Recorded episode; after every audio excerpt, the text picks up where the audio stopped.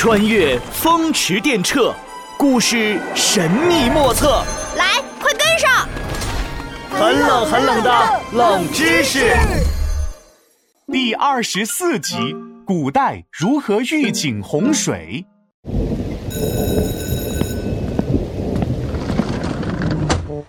哎呀，这两天雨下的太大了，我们小区的路都被淹了。就是，我上学的那条路也积水了。我早上都是开着超级旋风音速传来的。呃，那我乘的是无敌光速直升机，就两秒钟就到学校了。在一旁听两人吹牛皮的诸葛乔治，终于忍不住笑出了声来。我看呐，你们这两样东西都没我的时空机厉害。哎，不过听说新闻说这一次受大雨影响，可能会有洪水，大家都已经开始准备防洪了。哎呀，那我还得给大雨打个电话，让他来帮帮我们。大雨，这雨还不够大吗？哦，子豪，上课不听讲。我说的是课文《大禹治水》里的大禹，只回家三次的治水英雄。哼，闹闹，你就别五十步笑百步了。大禹明明是三过家门而不入。呃，记记错了。其实不只是大禹，历朝历代的人们为了抵抗洪水，都做出了非常多的努力。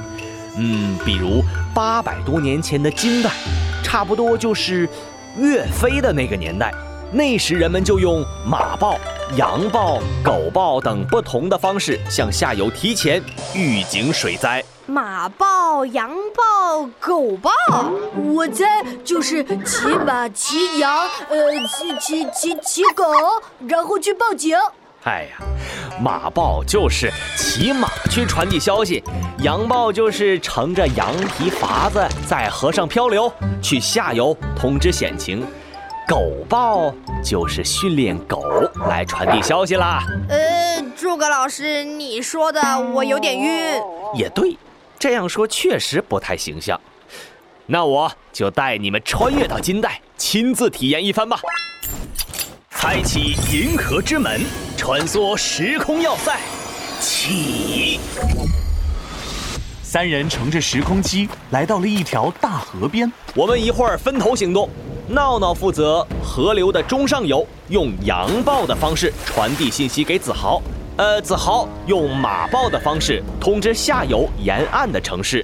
我在最后一个城市，一接到子豪传来的消息，就组织人们防洪抗险。哦，就像接力比赛一样。没错，只不过我们的对手是洪水。好了，时间紧迫，我们变身吧！魔法手杖，光芒万丈，变！一阵金光过后，河边只剩下变成了水官的李闹。这水官啊，就是专门掌管防洪的官员。天正下着大雨，李闹赶紧找到监测水位的石柱。啊，不好！对比以往的刻度，现在水位已经上涨了许多。这是一场百年不遇的大洪水，下游有遭受水灾的危险。我要马上通知他们。水官李闹带上记录水位的水签，将自己牢牢固定在羊皮筏子上。呃，所谓的羊皮筏子呢，就是找几张羊的皮，像吹气球一样往里面充满气，再横着竖着绑上几根木条，这样就做成了一个可以飘在水上的羊皮筏子了。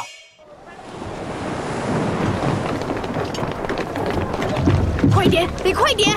哎，啊，嘿，嘿，嘿！湍急汹涌的河水卷着羊皮筏子飞速向下游飘去，一会儿将李闹乘坐的羊皮筏子吞没，一会儿就将它高高抛起。我只要顺利飘过这段最急的河水，再飘过两个河湾，投下水签，就到刘子豪的监测点了。嗯，什么情况？李闹正想着，突然察觉到水流的异样。定睛一看，一个巨大的漩涡出现在前方。幸好发现的早，这点问题难不倒我水中小飞鱼。李闹放长固定身体的绳索，从羊皮筏上一跃而下，一头扎进了河水里，向漩涡的边缘奋力游去。嘿，看我的飞鱼摆尾！李闹挣脱了漩涡，继续乘着羊皮筏向下漂流。顺利在两个河湾投下水签，前面就是刘子豪的监测点，坚持住，马上就要到了。而另一边，登高眺望的刘子豪早早就发现了乘着羊皮筏子的李闹。呃，发现险情，速速备马。刘子豪骑着马赶到河边，而李闹已经被提前赶来的人拉上了岸。李闹，你怎么样？我没事，这是水签，快！刘子豪接过水签，便骑上马向下游飞驰。让一让，让一让，水情紧急，水情紧急，让一让，让一让。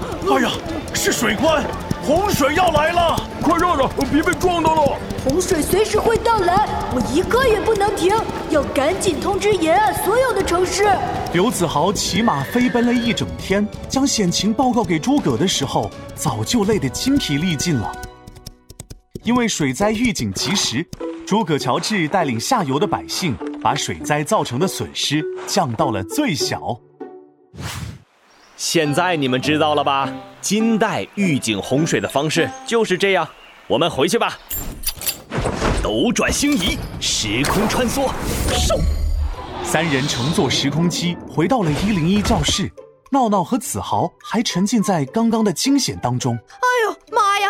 我差点被河水卷走了。爸呀，我差点出车祸啊不，马祸。不过嘛，我水中小飞鱼真是酷极了。我决定了，明天游泳来上学。那我让我爸爸给我买匹马，我以后骑马上学。哎，又吹起牛来了。